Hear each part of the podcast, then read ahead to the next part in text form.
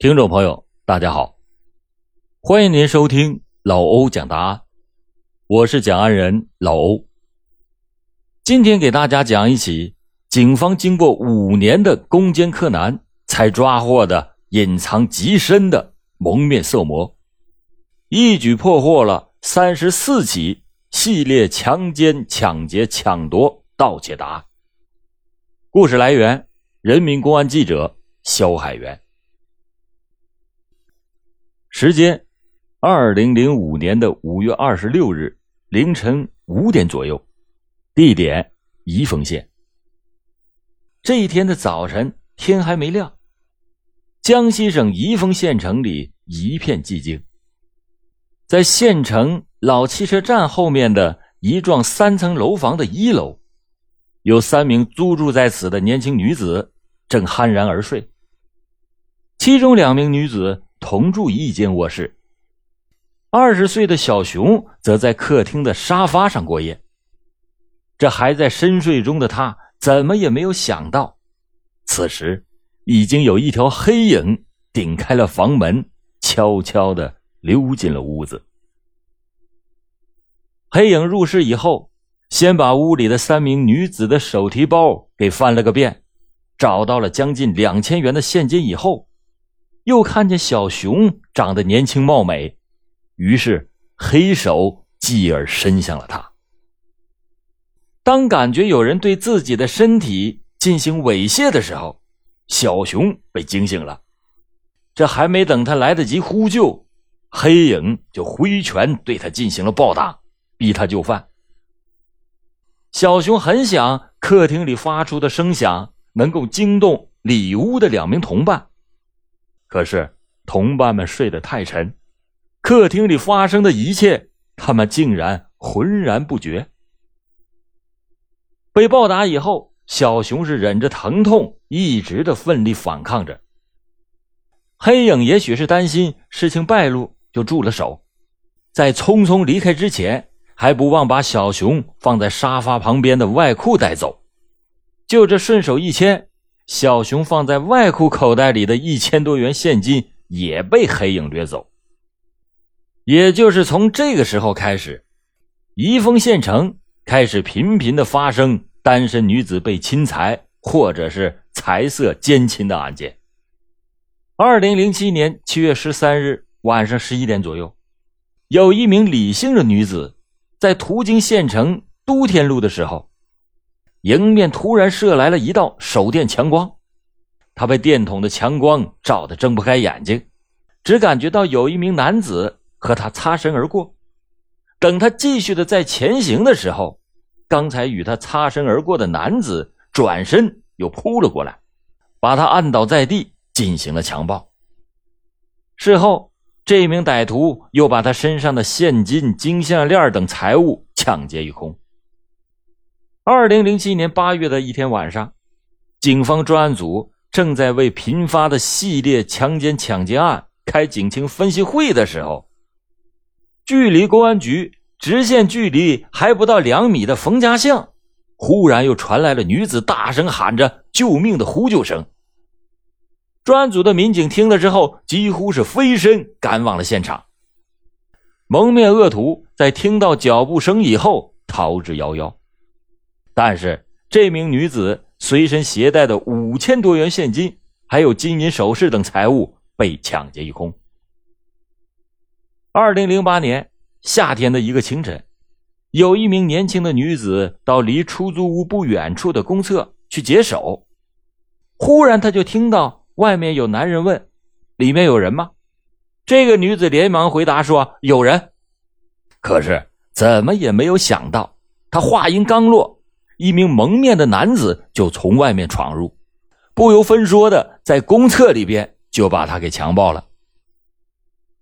色魔如此的猖獗，行径令人发指，一时间这一系列的严重危害女性人身财产安全的案件造成了极为恶劣的影响，民间传言四起，县城的老百姓人心惶惶，而警方在气愤着急之余，一时。竟然没有更好的破案办法。自打发生首起侵害女性身心财产恶案以后，这个县的警方历任的党委班子都高度重视，挂牌督办，多次组织警力成立专案组攻坚。但是，这个狡猾的犯罪嫌疑人却有着极强的反侦查能力。每次作案都是戴着自制的头套、棒球帽或者是手套，而且不在现场留下精液等直接线索。警方虽然多方的调查，案子还是久侦未破，只是确定了嫌疑人为宜丰本地人。二零零九年三月，这个县的警方新任的党委班子到位以后，公安局局长刘方全掷地有声地说：“案子不破，我对不起党和政府，更没有脸见宜丰的老百姓。就是把全县城掀个底儿朝天，我也一定要把色魔给揪出来。”于是，宜丰县公安局专门成立了由分管刑侦工作的副局长周勇担任组长的专案组，是要人给人，要钱有钱。在全局挑选了一些骨干民警，成为了专案组成员，并且又一次的划拨了五万元专项经费。可是，光有勇敢硬碰硬还不行，刘方全局长又调整了战术，把优秀的刑侦技术人员。放在了刑警大队重要的岗位上，利用科技抢警。为了不辱使命，周勇和刑警大队长都向宜丰县公安局党委郑重的表态：如果不破案，我们引咎辞职。摸索到这个犯罪嫌疑人，大多都是在晚上十一二点到第二天的凌晨五六点这个活动的规律以后，办案民警是天天在案件频发的地段蹲坑守候。但是，连续多个星期的蹲守和摸排，县城却是一反常态的安宁。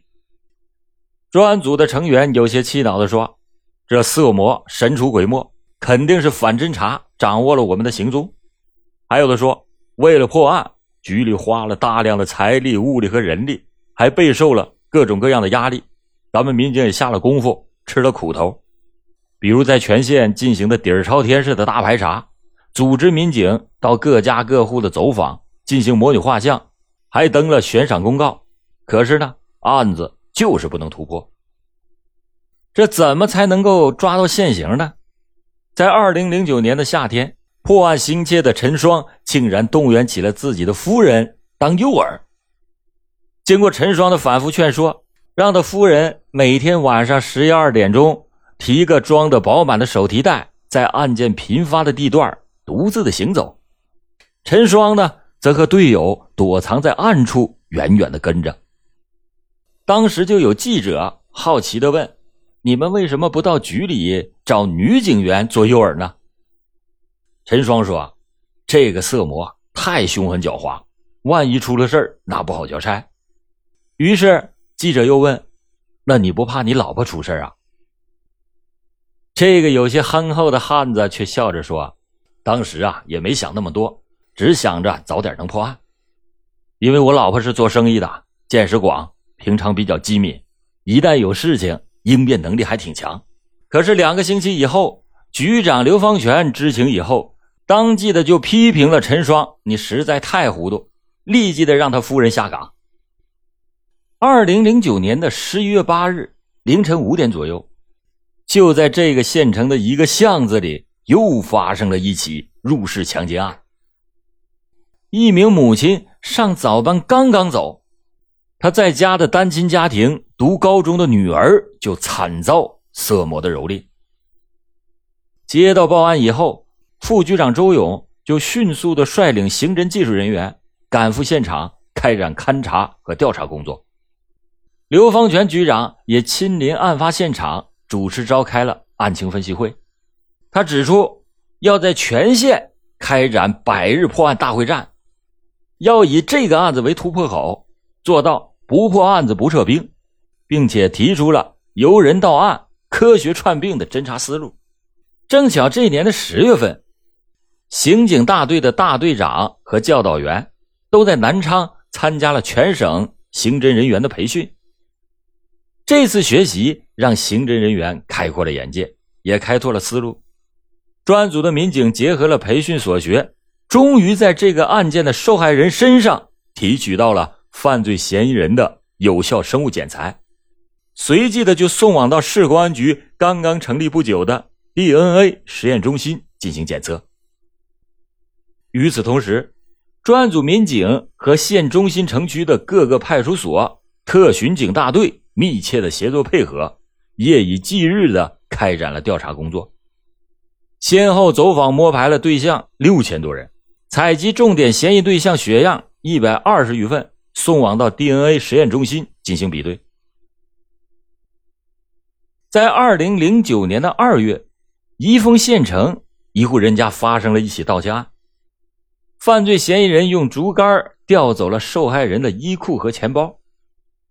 当时，刑侦技术人员在现场采集到了一枚指纹。当年十一月三十日。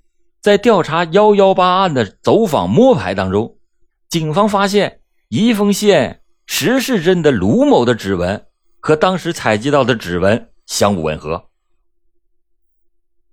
这名当年四十岁、曾经因为盗窃、抢劫、寻衅滋事罪先后被判刑十年、劳动教养三年的男子，马上就被警方锁定为幺幺八案的重点嫌疑对象。就在对卢某的秘密调查走访当中，警方了解到，这个卢某从小就喜欢练武，以前在镇里就是一个好勇斗狠之人。刑满释放之后，又拜师学过散打，有着一身功夫。为了确保万无一失的抓获犯罪嫌疑人，二零零九年十二月二日下午三点三十分左右，等从外县。刚刚回来的卢某行走到县建设局门口的路段，部署在四周的民警便派出了新警察，慢慢的靠近，但是还是被这个狡猾的卢某认出了其中一名民警。当时卢某赶紧的跨上了摩托车，准备发动的时候，离他最近的一名年轻民警来了一个鱼跃，猛地就扑了上去，当场就把卢某连人带车扑倒在地。随后，部署在四周的十几名民警是一拥而上。卢某当时仗着力气大，顽固着抵抗，但还是被办案民警紧按着抬进了公安局，并且随即采集了血样，送往到宜春市公安局 DNA 实验中心。经过 DNA 实验中心连夜的检测，结果是非常令人振奋。卢某的 DNA 检测结果与警方在幺幺八案现场采集的生物检材完全一致。警方经过调查了解到，这个卢某二零零四年刑满释放以后，结识了一名比他大八岁的离异妇女，两个人很快就同居了。就在他和这名妇女共同生活的五年当中，两个人在外人看来，那这两个人是非常的恩爱。因为和他同居的这个妇女是个商人，每个月都有那么十多天在外面进货，而这个卢某又有习武练功的习惯，所以他在夜间和凌晨频繁的活动。没想到这个妇女啊，一点的异样也没有觉察到。卢某平常频繁的踩点以外，还额外的关注警方的一举一动，这和警方分析的一样。卢某是几乎认识所有的办案民警，他知道民警几点上岗、几点下班，在什么路段蹲坑，就连办公室什么时候熄灯他都知道。只要是让他看到民警，那他赶快就躲开。在审讯的过程当中，这个犯罪嫌疑人卢某最开始还一直是闭口不谈，在民警们连续突审下，仍然是避重就轻。仅仅供认了一起盗窃案和一起抢夺案，他企图逃避法律的严惩。专案组民警在分析了卢某作案的手段、负案的心理以后，结合现有的证据，大胆的调整了审讯的策略，最终在十二月四日的晚上攻破了他的心理防线，迫使他交代了二零零七年七幺三、二零零九年幺幺八等多起的。恶性强奸案件和其他的犯罪事实。经过专案组的查证，犯罪嫌疑人卢某自二零零五年五月起，就利用夜色掩护，专门是选择县城老居民区或者是偏僻的小巷，蒙面尾随独行的女子，或者是选择单身女子居住处入室，采取掐脖子、殴打、恐吓等方式，疯狂的实施强奸、抢劫、抢夺、盗窃等犯罪行为，一共三十四起。